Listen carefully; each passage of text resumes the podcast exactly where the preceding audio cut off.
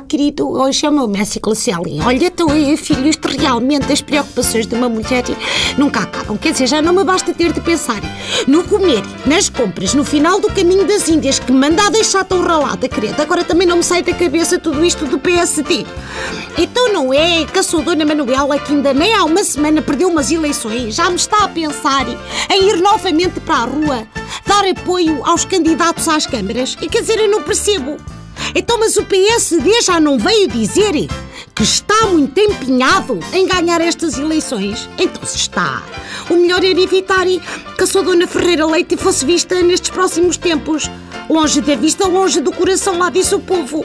E já se sabe, a senhora pode ser muito boa em muitas coisas, com o devido respeito, mas nos mercados e nas feiras a presença dela é tão desejada. Olha como a de um inspetor da aceita.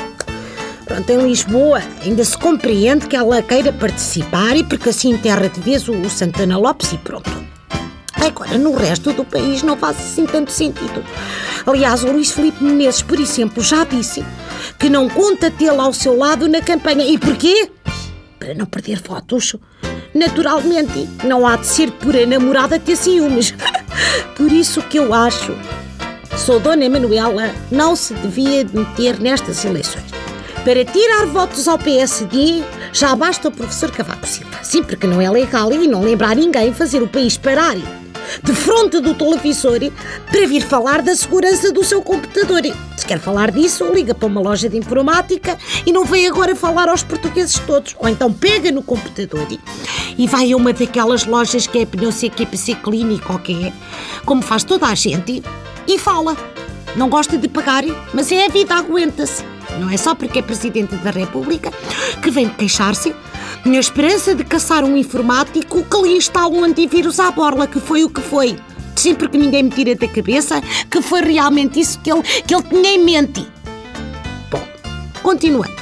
Ao contrário de Gaia, no Porto, a sua Dona Manuela vai aparecer então ao lado do. Rio Rio. Também acho mal. Acho mal porque no Porto, para tirar votos ao Rio Rio, já lá está o Pinto da Costa.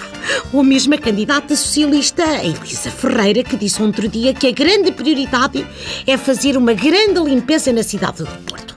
O Rio Rio não deve estar de acordo, claro, mas isso também é natural. E nestas coisas das limpezas dos homens, parece que nunca vem sujidade em lado nenhum. Parece que, ai, está limpo, ai, isso gasta ao chão, credo.